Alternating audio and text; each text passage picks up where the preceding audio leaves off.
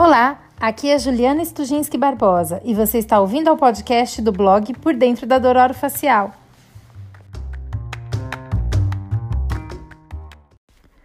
Hoje é 27 de abril de 2020 e estamos vivendo tempos de pandemia.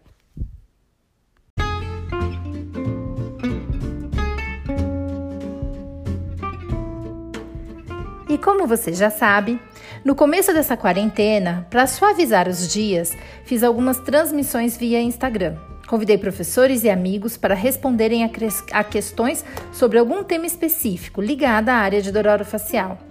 Como eu sou super atrapalhada, infelizmente eu não consegui gravar todas as transmissões. Mas quem tem boca vai a Roma. Falei isso nos dois episódios anteriores, com as entrevistas do professor Paulo Conte e do professor Ricardo Teste, e recebi uma mensagem no WhatsApp de alguém que gravou alguns dos áudios. Aleluia! Obrigada, querida Lúcia de Luiz, por resgatar e trazer a possibilidade de eu publicar esses áudios. Por favor, lembre-se que é uma transmissão pelo Instagram, então o áudio não ficou assim muito bom. Nessa live, eu conversei com a professora Priscila Sidney, da Universidade Federal do Paraná, sobre a relação entre zumbido e disfunção temporomandibular, um tema super solicitado a todo momento. A professora Priscila, junto com o professor Daniel Bonotto, coordenam o SANDOF, que é o Serviço Ambulatorial Endorofacial da UFPR, onde atendem pacientes com DTM, dororo facial, além de realizarem pesquisas nessa área. Então, para que vocês conheçam o trabalho deles, sigam pelo Instagram. É arroba S-A-M de Maria, D de dado, O de ovelha, F de faca, ponto UFPR. Já agradeço novamente a querida Priscila porque ela respondeu prontamente a todas as nossas dúvidas. Vamos ouvir?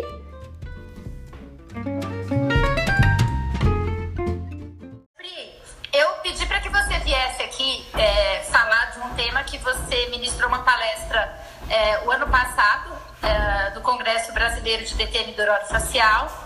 Uhum. E é, esse, é, essa sua palestra foi assim um estouro de sucesso no Congresso.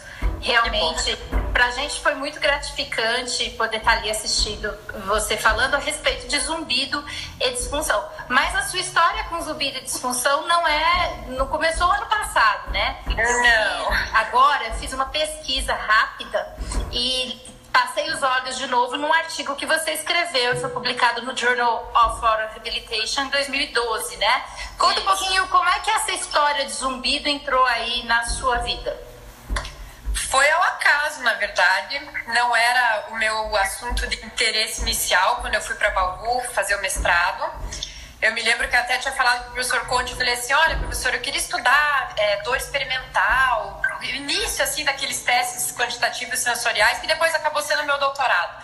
Uhum. Mas ele falou, não, não, isso daí não, não quero saber desse negócio agora, não, eu quero saber a relação de zumbido com DTM. Aí eu fiquei pensando assim, puxa vida, né, zumbido tal, e eu e a minha colega Aline a gente encarou esse negócio aí e esse trabalho que foi publicado em 2012 foi fruto da minha dissertação de mestrado. Foi um dos, dos primeiros ali que a gente começou a entender um pouquinho melhor sobre o assunto.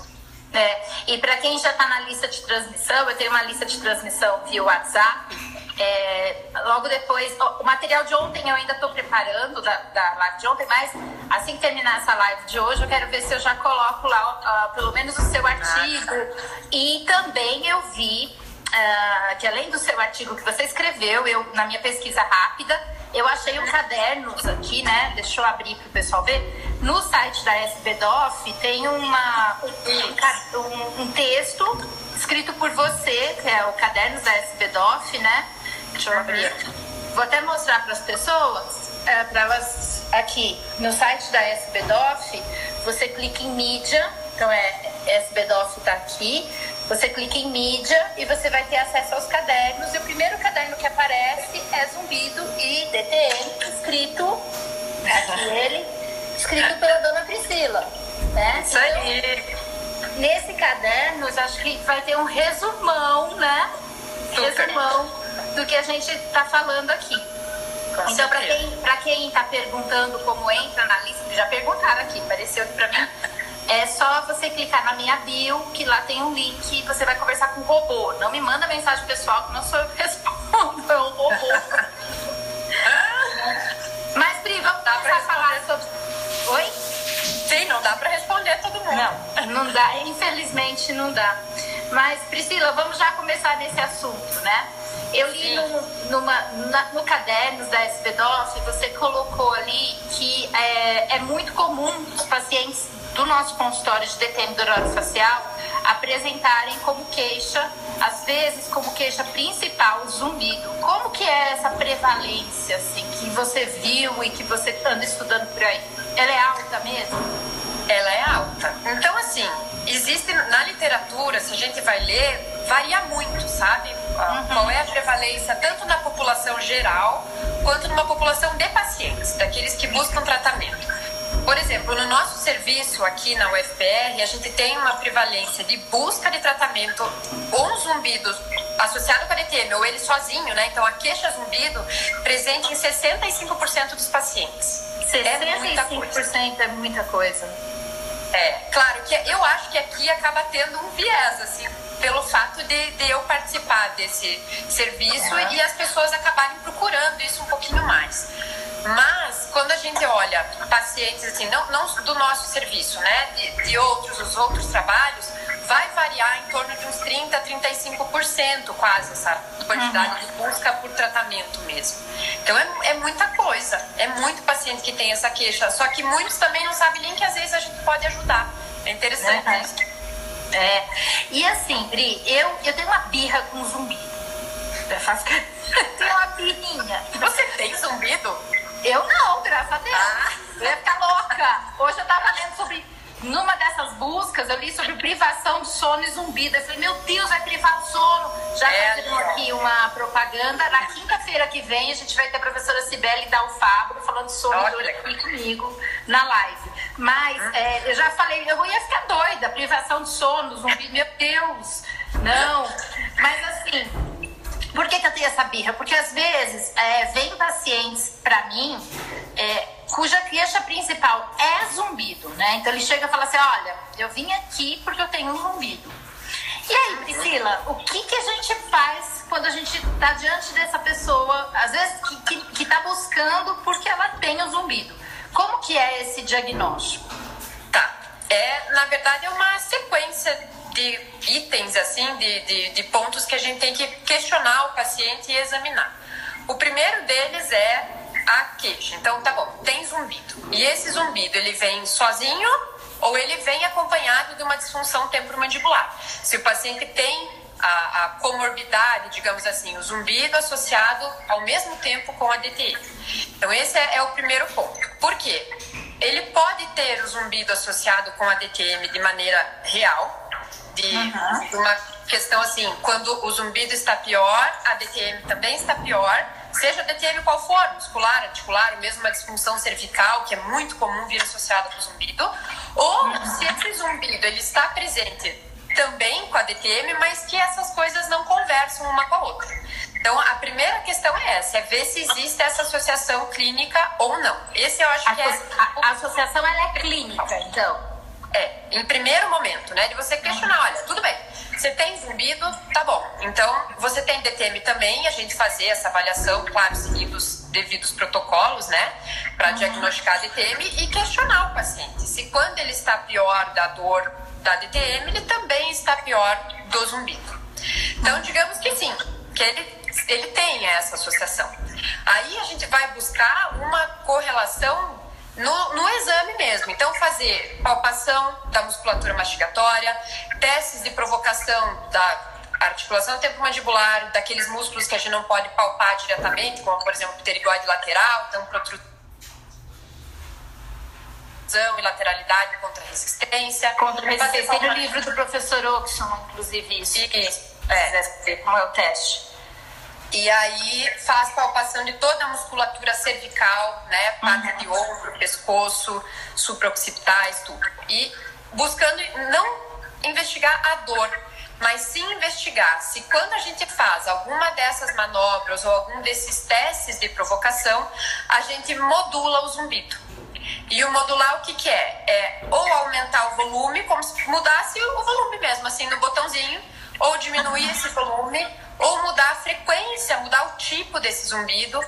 E se a gente é capaz de fazer isso com o nosso exame, mas né, associado com essa questão clínica de pior dor, pior zumbido, aí sim a gente tem um paciente que a gente coloca assim como um paciente potencial, de que a gente vai realmente poder ajudá-lo de alguma forma com a terapia para a disfunção temporomandibular. Pri, eu sei que é muito chutômetro, assim, mas vamos no chutômetro. Se naqueles tá. 60% de pacientes que você disse que mais ou menos apresentam isso no seu serviço, em quantos você encontra essa associação clínica? Ah, perguntinha Pois boa. é. Isso aí é menos de 5%. Ah, tá vendo que eu tenho birra de zumbi? E é aí que tá. É.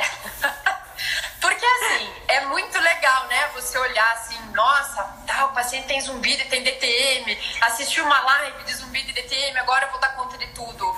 Não. Então eu sempre coloco em aula ou quando as pessoas me questionam que em primeiro lugar a gente tem que ajustar a expectativa. Primeiro a nossa, pra gente Sim. não se frustrar, para não, não chegar nesse ponto, né? De você, ah, eu acho que eu vou conseguir ajudar esse paciente e você não consegue porque você não fez o diagnóstico correto. Então, é, essa é a primeira coisa. E depois que você diagnostica, você ajustar a expectativa do paciente. Falar assim, olha, realmente, você já passou por 10 otorrinos, já passou por fisioterapeuta e está passando por mim agora, mas eu não vou te ajudar também, né? Tem que voltar para um outro otorrino, um outro fisioterapeuta, outra coisa assim. Então, é, essa questão de, de ajustar a expectativa, acho que é principal, assim, né? Então vamos pra... lá. Eu acho que esse, acho que a gente já, se a gente parasse a live por aqui, seria maravilhoso, mas a gente, lógico, a gente vai continuar, tem muita pergunta, não é isso, né? Eu acho que a mensagem principal que você está passando pra gente, que eu acho importante o cirurgião dentista, até o fisioterapeuta que pode estar assistindo a gente, ou fono, é, uhum. tá? que é, um, é muito fre frequente, pelo que você falou, é, zumbido como queixa numa clínica de DTE. Sim. Mas dois, não é muito frequente a associação clínica, né, entre os dois. Então, muito provavelmente, são poucos os pacientes que a gente consegue ajudar. Sim. Isso sabe, eu acho que isso é importante, porque é frustrante. É, eu é. que trabalho muito em consultório, eu sei que você agora está mais no, no serviço, na federal, Uhum. Mas eu tô no consultório e em Bauru também, e às vezes chega o paciente, você avalia o paciente, inclusive chegou uma pergunta assim, o que fazer quando o paciente se queixa de zumbido e que não tem nenhum sintoma, ou sinal, sintoma, ou não consigo classificar como DTM? E eu acho que o que, que, a gente tem que fazer? Reencaminhar, não é isso, Pri? Mas tem alguns pacientes que eles podem se salvar. É, então, como assim, que a assim, gente salva esses pacientes? Explica pra é. gente. Eu, é, para quem assistiu a aula no congresso da SBDOF no passado, eu coloco, eu coloco sempre um sinaleiro, assim, um semáforo de trânsito. Uhum. Em que o verde, a luzinha verde, é o nosso paciente potencial. É esse que tem o zumbido com associação clínica da dor da DTM, mais aquela modulação frente a palpação e manobras musculares. A luzinha amarela é um paciente possível, que talvez seja esse que se encaixa aí, que ele tem um zumbido, às vezes como queixa única, ele nem apresenta DTM, mas ele modula com manobras musculares, mesmo na ausência de dor. Uhum. Esses são aqueles que eu brinco assim, que é o zumbido referido. às vezes você aperta uma sétera, a pessoa não sente uma dor referida em ATI, uhum. temporal, sei lá. Sente um zumbido referido. Uhum. Ele não sente dor. Então, nesses pacientes, quando a gente descarta outras causas mais comuns do zumbido, como perda de audição, tubimento de ouvido, problemas de hipertensão, hipotireoidismo, etc. E a gente faz uma terapia para aquele músculo que está doente, referindo o zumbido, como se fosse uma dor referida, a gente pode ter alguma melhora.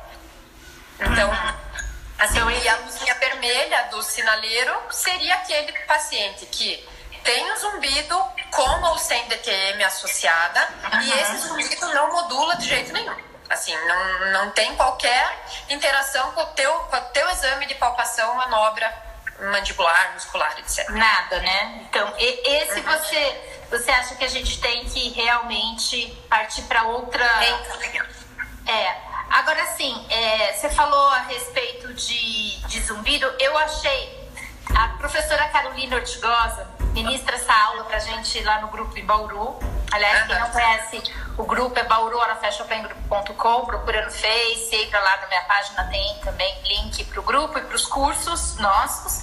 E aí, ela, na aula dela, eu encontrei aquele artigo da Lancet, né, que fala a respeito de várias causas para zumbido e é, são as mais variáveis possíveis, né?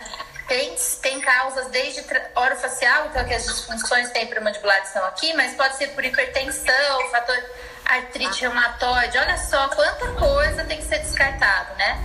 É. Inclusive, é, uma das coisas que vem acontecendo muito agora no consultório é o, o, Porque, assim, quando a gente pega um paciente acima de 70 anos, a gente já pensa na questão da perda auditiva, ok? Uhum. Mas pacientes jovens que vêm se queixando de zumbido, esses pacientes são os mais desafiadores, né? É. Inclusive para os otorrinos e para os fonoaudiólogos e tudo mais, né? Uma coisa que é importante, assim, não esquecer em momento algum, é que o zumbido ele é multifatorial.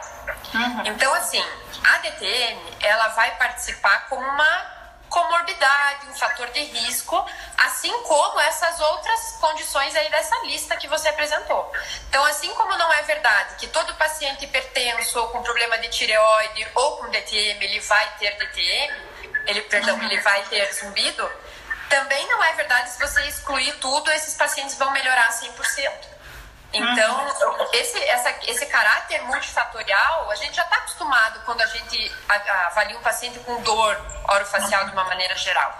Então, é mais ou menos esse tipo de investigação. A, o, o nosso papel vai ser como parte de um tratamento. Então, isso uhum. é, é legal de, de saber. E certamente esse tratamento ele vai ser multidisciplinar, né? É, é, bonito, muito bonito falar isso, mas eu sei que na prática é difícil a gente ter um paciente que vá conseguir ser acompanhado de todas essas coisas.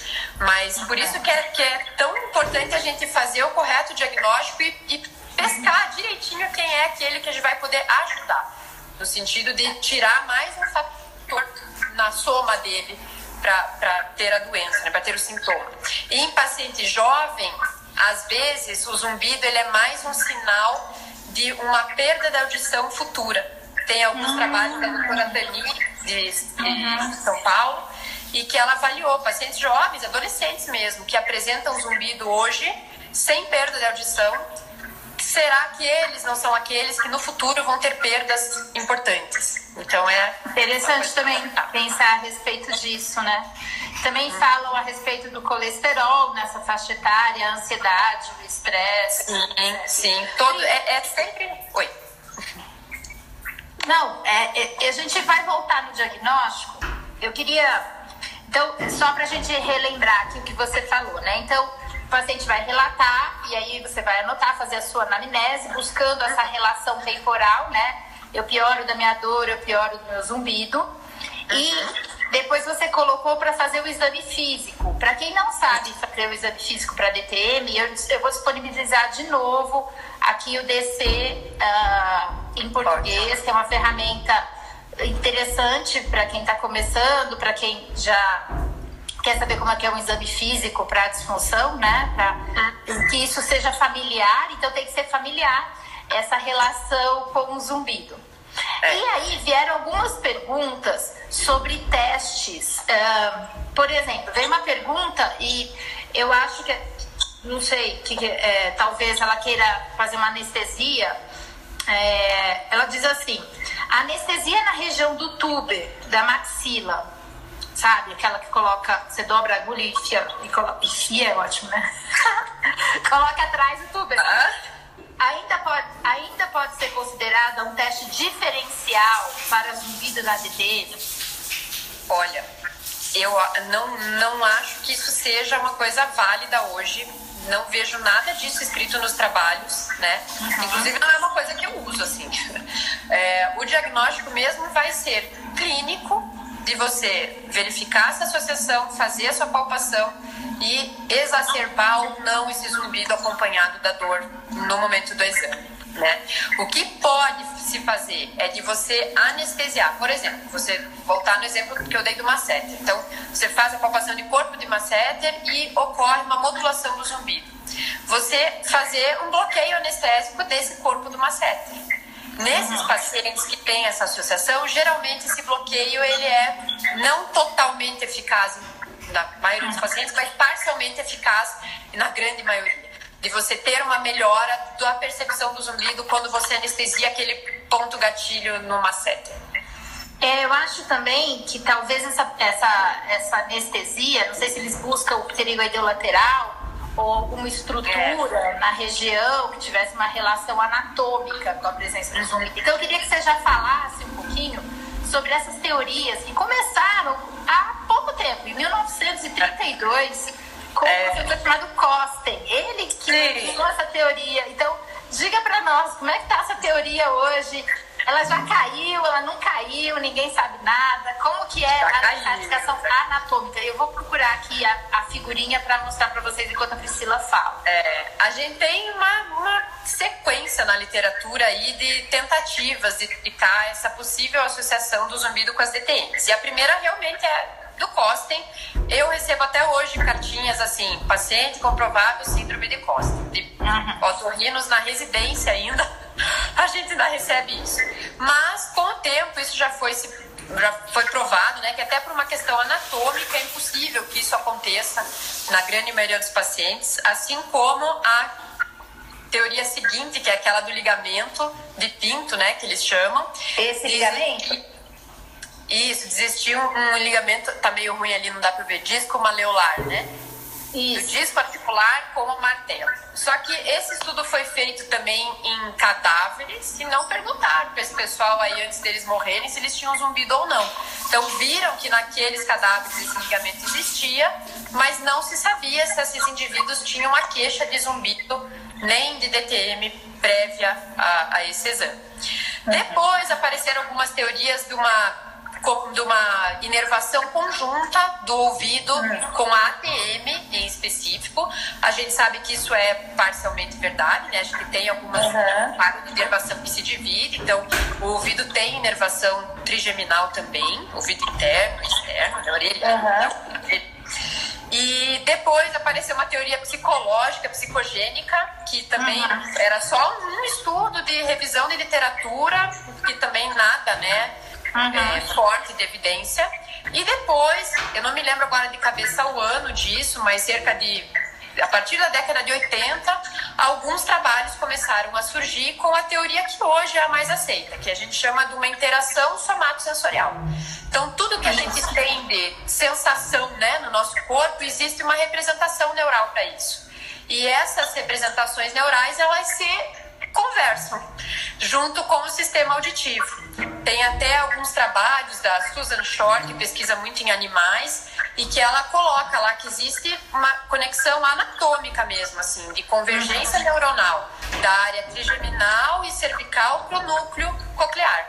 Então, núcleo como coclear. Se fosse, é, como se fosse mesmo uma, o que eu brinco, né, uma dor referida, em que a gente é. tem pelo processo de convergência neuronal essa conversa que, que explica essa interação somatosensorial que acontece. Então, porque já chegaram até outras perguntas aqui sobre aquela membrana timpânica e a plenitude é, auricular. E chegou uma pergunta também sobre a anatomia da fissura petrotimpânica, mas também não tem nada provado disso, né? Também, não. até onde eu li, é muito, tem muita gente que fala a respeito disso e não tem não tem nenhuma, nenhuma coisa. Olha, chegou também aqui zumbido e disfunção da tuba. É, algumas perguntas a respeito disso, né? É que todas essas, né? Tanto da, da, da. Que assim, primeiro, o zumbido ele não vem sozinho também. Ele faz parte de uma família. Ele vem ou associado com a plenitude auricular, com hiperacusia, que é uma sensibilidade a sons e tal. Mas a questão desse, da plenitude, que é o entupimento, uhum. é, essa sensação de ouvido entupido, assim, ela é bem comum em pacientes que têm DTM também.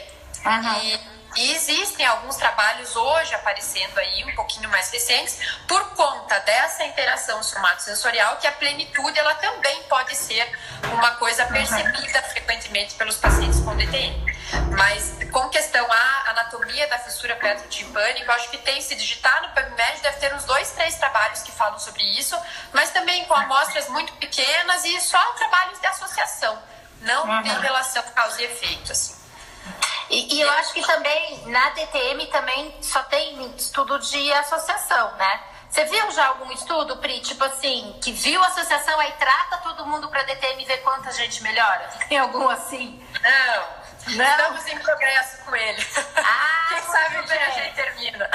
É, muito bem. É, não tem, né? O que tem é um trabalho bem legal aí, que foi de, não me lembro agora se é agosto ou setembro do ano passado, de um pessoal da Itália, e que eles fizeram assim, então, através do DC, fizeram o diagnóstico dos pacientes e separaram em dois grupos, aqueles que têm e que não têm DTM. Uhum. Fizeram audiometria desses indivíduos e tentaram relacionar a presença do zumbido com algum tipo de disfunção temporomandibular e perda ou não de audição, uhum.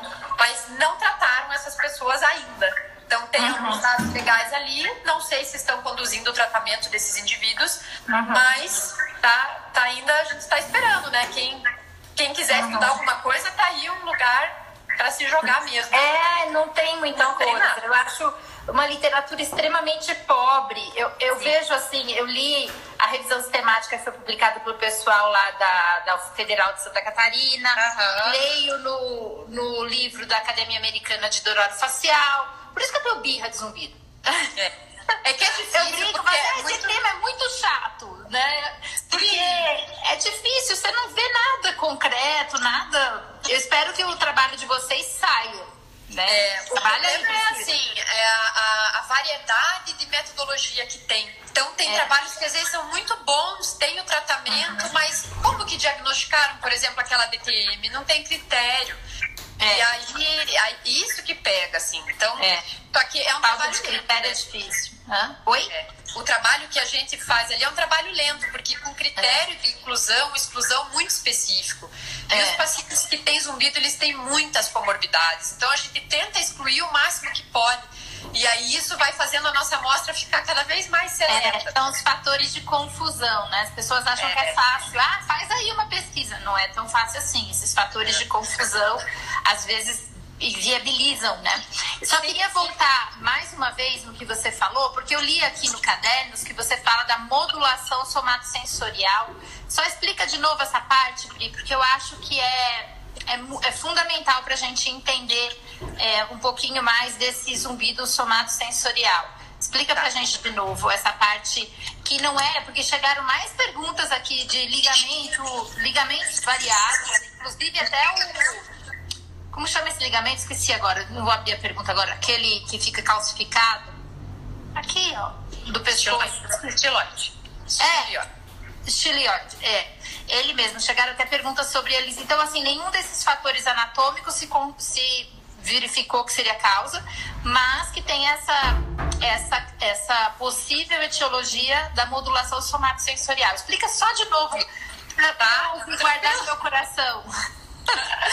É que assim, essas questões anatômicas todas, desde ausência de dentes, perda de dimensão vertical de oclusão, ligamentos, anatomia de fissura petrotimpânica, existem vários trabalhos sobre isso na literatura, mas nenhum deles segue os mesmos critérios para a gente conseguir uh, dizer que isso realmente estabelece uma causa e efeito. Nenhum deles são trabalhos a longo prazo, né? Então até o esquema com que esses estudos foram feitos não são capazes de nos dizer é, estabelecer uma relação de causa e efeito. O que a gente tem de associação para diagnóstico é justamente essa questão da, da, do exame que nós vamos fazer no paciente através da palpação dos músculos mastigatórios, então é palpar temporal, masseter, faz teste de provocação com protrusão e lateralidade contra a resistência de pterigoide lateral, pode palpar até a inserção de pterigoide medial, palpação de todos os músculos cervicais, com a mesma força, com a mesma pelo mesmo tempo, né, de mais ou menos 5, 8 segundos, no sentido de tentar buscar uma dor referida, igual é preconizado lá no DC, que agora em português a gente não tem mais desculpa para não seguir.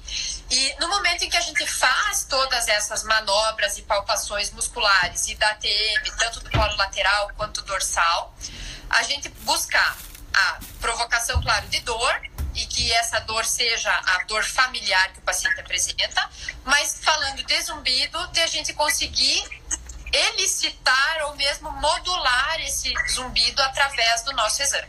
Então, quando a gente faz as manobras musculares e piora, melhora, muda a frequência, muda o tipo desse zumbido, a gente diz que sim, que esse paciente tem essa modulação somatosensorial. Ok.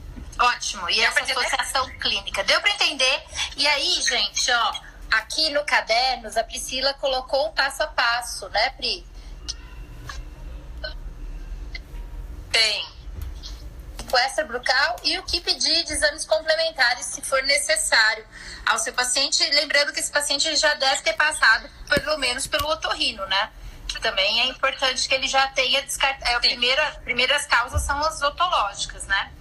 Agora, Pri, vamos ao Com que certeza. o povo quer saber. O povo quer saber como trata, né? E aí chegaram é. várias perguntas de tratamento. É, che ah, per chegou uma pergunta interessante: qual seria o tipo de zumbido? Se é um zumbido tipo apito, se é um zumbido tipo cachoeira, se é um zumbido tipo panela de pressão rádio. Ah, só lembrando que no site da, da professora Tani que você falou, tem todos os tipos de zumbido para você mostrar para o paciente. Depois eu vou deixar o link também. Uhum. Mas então, uh, tem algum tipo de zumbido que é mais frequente, que vocês estão vendo lá no ambulatório? Tem. Tem até, assim, foi já a mesma resposta que a gente já teve quando eu fiz o trabalho do mestrado e hoje uhum. percebo isso também nos pacientes, é, é a mesma coisa. a característica do zumbido associado com a DTM, ele, a primeira delas é que ele não é constante. Ele é um zumbido. Ah, ele não é constante. Não, ele não fica ali o tempo inteiro. Vou até anotar Ele vem e volta. É, ele tem momentos melhores, momentos piores. Uhum. Então ele não fica, ele não é constante. O paciente não fica percebendo ele o dia inteiro. Ah, é, geralmente, é, esse, é, esse é bem importante. Uhum. E, e uh, a outra, ele geralmente é um zumbido de tipo apito. Então não é aquele espiado, é um é um sonzinho agudo. Uhum. E normalmente ele vem depois da sensação de plenitude auricular. Ah, Aquela... interessante. É, isso, isso é uma queixa bem frequente, assim, dos pacientes. Fala assim, nossa, meu ouvido entope, aí eu escuto um pi e vai embora. Ou eu dou uma mexida na mandíbula, uhum. eu aperto os dentes, o paciente faz aquela, aquela pressão, assim, para desentupir o ouvido e passa a, uhum. a percepção do, do, som. Então, essa é uma, uma queixa frequente. Mas não quer dizer que os outros zumbidos também não estejam associados. Só que esse é o mais comum. Mas acontece. Pode ter o chiado, a panela de pressão, o grilo. Mas normalmente também não é um zumbido constante. Esse é o uhum. né? E a, a outra coisa que você falou era do tratamento. Não, agora, como é que a gente trata agora? Sim recupera o silêncio, né? Eu, eu, falo isso. Como é que o cara fica em silêncio? Porque é difícil ter um barulhinho ali o tempo todo. Então, assim, uma vez que a gente faz o diagnóstico certinho, então, assim, percebe, o paciente tem DTM, seja ela qual for, porque não tem um tipo que é mais associado ou não, um subtipo. O que tem é que geralmente é uma DTM muscular. Uhum. pacientes que modulam com, com movimentação articular somente, mais palpação uhum. Uh, e aí, é, esses pacientes que têm essa, essa DTM associado com a piora do zumbido, piora da dor, que a gente fez essa detecção na nossa anamnese, uhum. a primeira coisa que a gente vai fazer é começar a tratar essa DTM. Controlar então, a disfunção temporomuscular. É, exatamente. Então, você vai fazer o tratamento para aquele paciente. Você já faz que você já faz, com as ferramentas que você já tem. Não é nada de novo, não tem milagre nenhum. Qual é o, o, o diferente? É você diagnosticar certo, escolher uhum. o cara certo. Porque ele uhum. pode ter o zumbido por uma perda de audição que ele já tem lá desde criança e tem DTM hoje.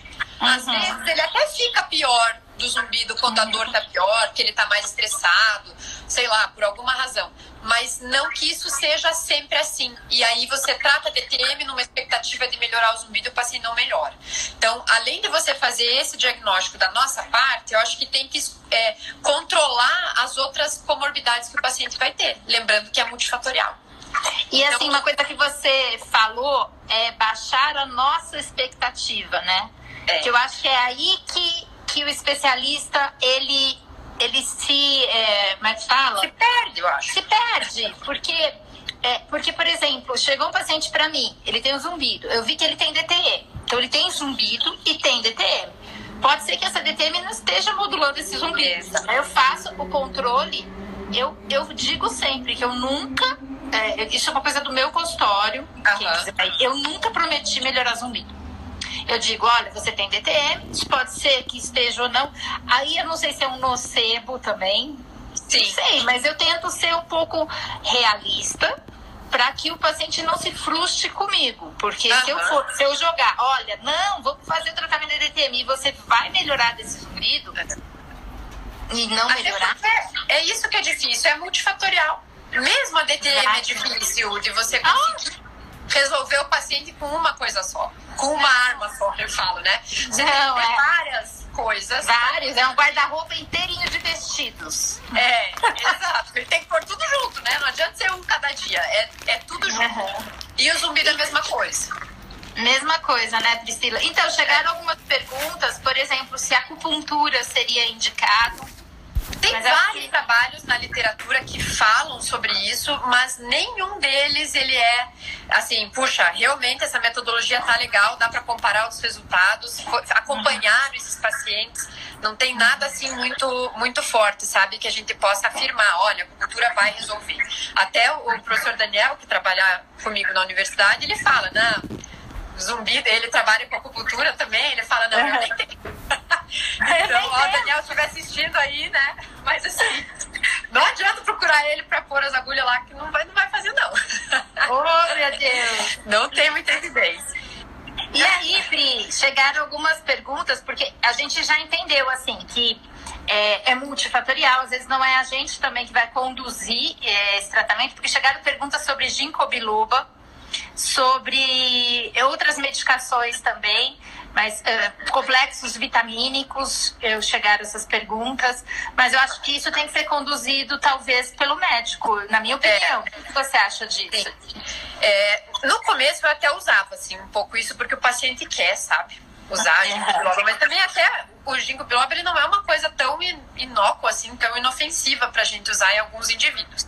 E se a gente olhar, tem um. como se fosse um guidelines, assim, da Academia Americana de Otorrino, eles uhum. não colocam nenhuma medicação, seja ela suplemento vitamínico ou medicação mesmo, como uhum. sendo eficaz, né, com aqueles níveis é, de evidência forte para indicação para os pacientes com zumbido. O que, que eles colocam?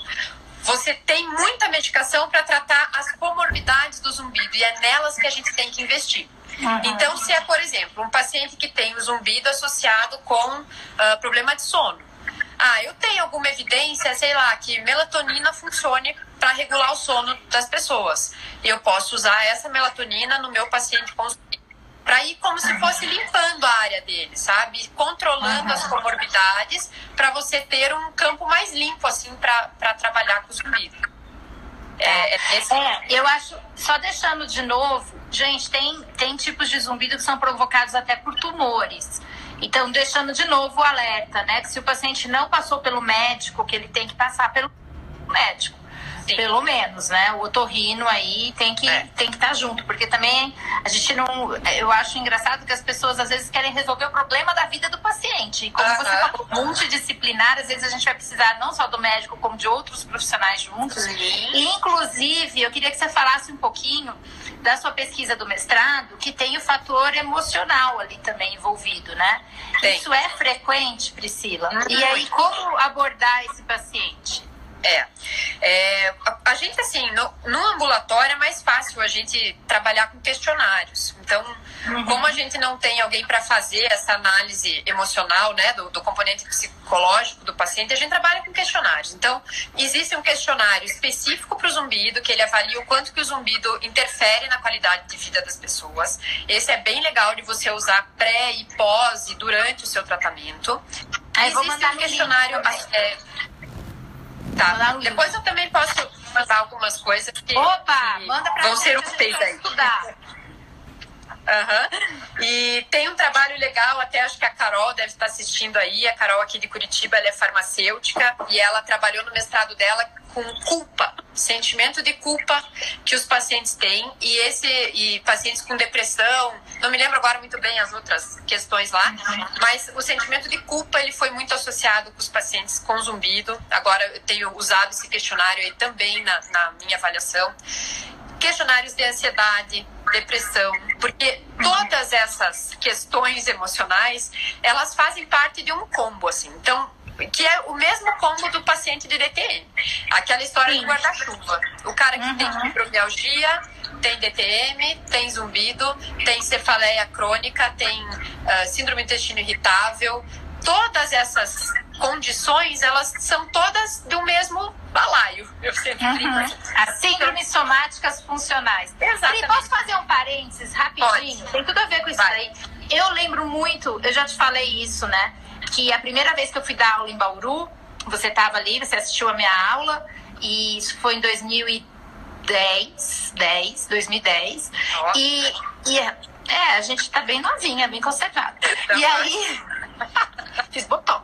E aí, você disse assim, eu disse na aula, eu tava dando aula acho que de síndrome da ardência bucal, que até eu vou fazer uma live sobre síndrome da ardência bucal. E terça-feira a Daniela vem falar aqui das comorbidades, tá? Olha, terça-feira tem comorbidades. Tô fazendo propaganda das lives. E eu falei assim, que na síndrome da ardência bucal parecia que havia um desequilíbrio entre o sistema gustatório sistema trigeminal e que fazia com que esse paciente tivesse uma exacerbação da, do gosto, né? Por exemplo, do gosto amargo. Uhum. E aí eu lembro direitinho, você levantou a mão, mas isso é igual zumbido. Perfeito. no zumbi, que é essa, né, a questão. É. E no zumbido é. o paciente tem outras coisas, mas que está provocando essa sensibilização, é. digamos assim. Sim. Só que é uma sensibilização auditiva, né? Não é. dolorosa, né? Perfeito. E ele tem, em vez de ele ter a, ele tem a exacerbação do som. Ele tem uma amplificação, uma percepção exagerada de um som que nem sempre está lá. É um, é um problema mesmo. E é bem, é tudo igual, né? Eu acho que esses pacientes, eles podem ser talvez colocados dentro de um, de um perfil, assim. Inclusive, parte do trabalho que eu tento fazer lá na universidade, né, de passo de formiguinha, é justamente de a gente estabelecer esse perfil somatosensorial desses pacientes que estão tendo mandibular e zumbido somatosensorial. Então a gente faz esses testes. Hoje quem está trabalhando muito comigo é a Thaís, que é minha aluna de iniciação científica, e a gente atende esses pacientes para tentar perceber, né? O que será que é mais importante ali para eles? É a ausência de modulação, é facilitação de estímulo, para começar a, a, não padronizar, né, esses indivíduos, mas a entender a doença mesmo, assim, entender essa associação. Então é. Bacana. Olha, chegaram outras perguntas, mas muito parecidas. É, tá. Chegaram assim: é, agulhamento seco uh, ah, para para músculo. É, chegou, chegar, chegou uma pergunta agora, perguntando se você usa melatonina para zumbido. Não é isso, né, gente? Não foi isso que a Priscila falou, né, Pri? Não, não, não. É, mas assim, é tratamento de DTM, amanhã a gente vai ter uma live só sobre dúvidas em tratamento, então manda sua pergunta amanhã para lá, porque é tratar DTM, né? Agulhamento seco, são técnicas. E, inclusive, teve um colega que, logo que eu coloquei o tema, ele me mandou, ele me mandou em três lugares a mesma pergunta. Ele disse assim: estão uh, utilizando toxina botulínica no tratamento do zumbido. A gente teve a live de toxina botulínica segunda-feira é, para DTM, né? O professor Paulo Conte deixou lá a sua opinião, mas eu queria saber de você, Priscila, se você tem ouvido falar o uso da toxina botulínica e, e por que ela seria especial, ela teria alguma diferença do que a gente já faz? Não. então, assim, se pegasse a live do professor Conte, né, e trocasse a palavra dor por, por zumbido, certamente as respostas seriam as mesmas, assim. Então, tem algumas pessoas que trabalham com isso, né? Tem um, um, o Dr. Marcos, lá de São Paulo, trabalha com o uso do Botox em pacientes com zumbido, mas também nunca vai ser a nossa primeira opção. Vai ser sempre aquele tratamento coadjuvante, quando você já tentou várias coisas, né? É, é, acho que dá para usar a mesma fala daquele dia para esse momento. Então, vai ajudar, de certa forma, indireta, a tentar diminuir um pouquinho uma, uma sensibilização local ali, diminuir liberação de neurotransmissor, mas não que isso tenha, não tem evidência, não tem um trabalho assim que fale, olha, você usa esse protocolo e você vai ter uma melhora. Não tem. Até porque não existe nem trabalho com esse tipo de diagnóstico de zumbido específico e o uso de botox, né? Existe o uso da toxina para alguns tipos bem raros de zumbido, que tem trabalhos que mostram que é eficaz, que são aqueles tipos de zumbido pulsátil, geralmente zumbidos que são objetivos, a gente consegue escutar o zumbido que o paciente escuta também, porque uhum. ele é decorrente de contrações musculares das mioclonias palatais, né? Então, uhum. se olhar aí na literatura, tem alguma coisa nesse sentido. Mas, Mas são raros, né? Não é generalizar. Raros, é super difícil esse tipo de zumbido e não é a gente que vai fazer isso. Esse não, não é, esse é a nossa luzinha vermelha lá, não é o nosso uhum. paciente. Não é o nosso paciente, né? Não. É isso aí. Acho importante você, você trazer essa pergunta, né? Mesmo porque a live de segunda-feira rendeu muita discussão depois e eu acho que é importante levantar isso outra vez, né? Agora chegou uma pergunta que é da, bem da sua área, que ela fala assim: alterações oclusais e zumbido, né?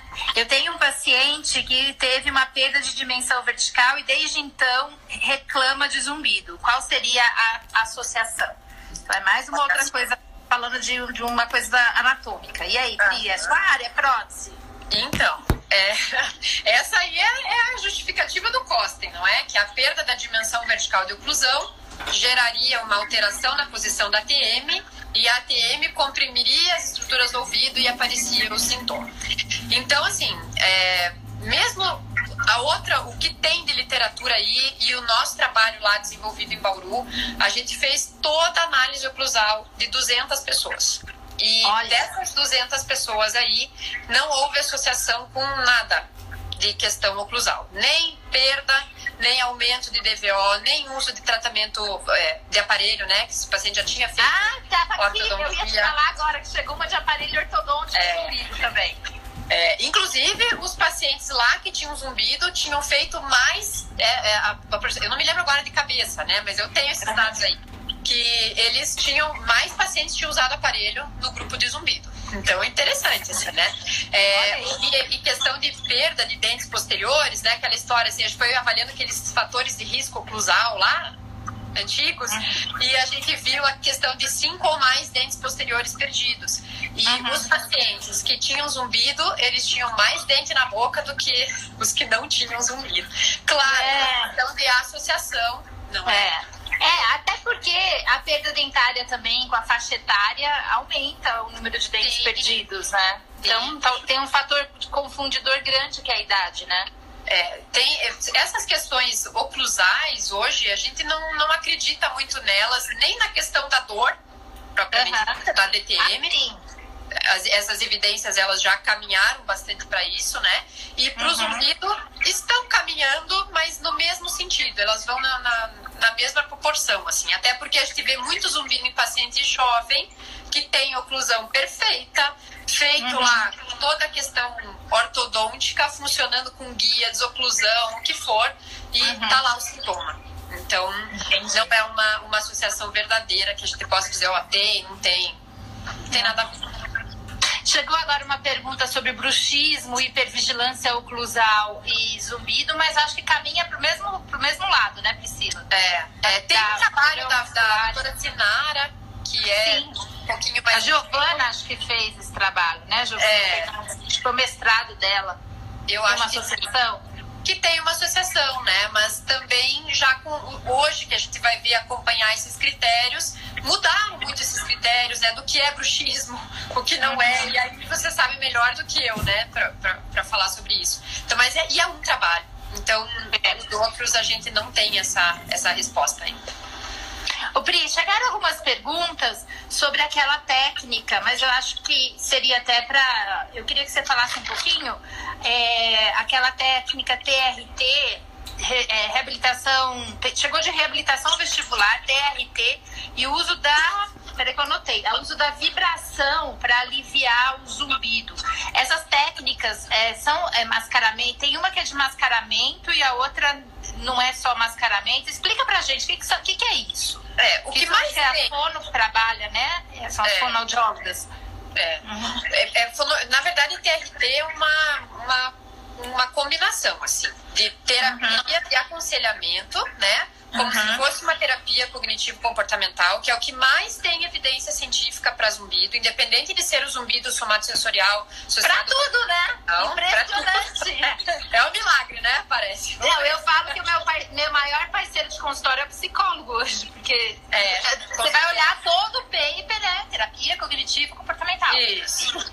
Então, isso é uma coisa real. Assim, Importante. Ele pode se beneficiar disso aí. Uhum. Mas, pro, no caso do zumbido, a gente associar com o que eles chamam de enriquecimento sonoro, que é desde você Enriquecimento usar, sonoro. Vou anotar isso é desde você usar esses sons ditos brancos, então escutar o, o, barulho da cachoeira, da água, do passarinho, da chuva, enfim, do mar, né, do, do, paciente assim não, não ficar em momentos de silêncio absoluto. Então quando vai dormir, que normalmente é o momento ah. que a pessoa mais se queixa de perceber uhum. o zumbido. É a privação e pode gerar privação de sono, né? É, é, porque daí vai virando um, um ciclo assim de coisas. Uhum. Então ele antes de, de entrar no quarto ali para se ajeitar para dormir, já liga um sonzinho baixinho, não é fone de ouvido, é longe da cama, não é do lado da cama, é um som ambiente baixo, com esse, esse tipo de, de, de som.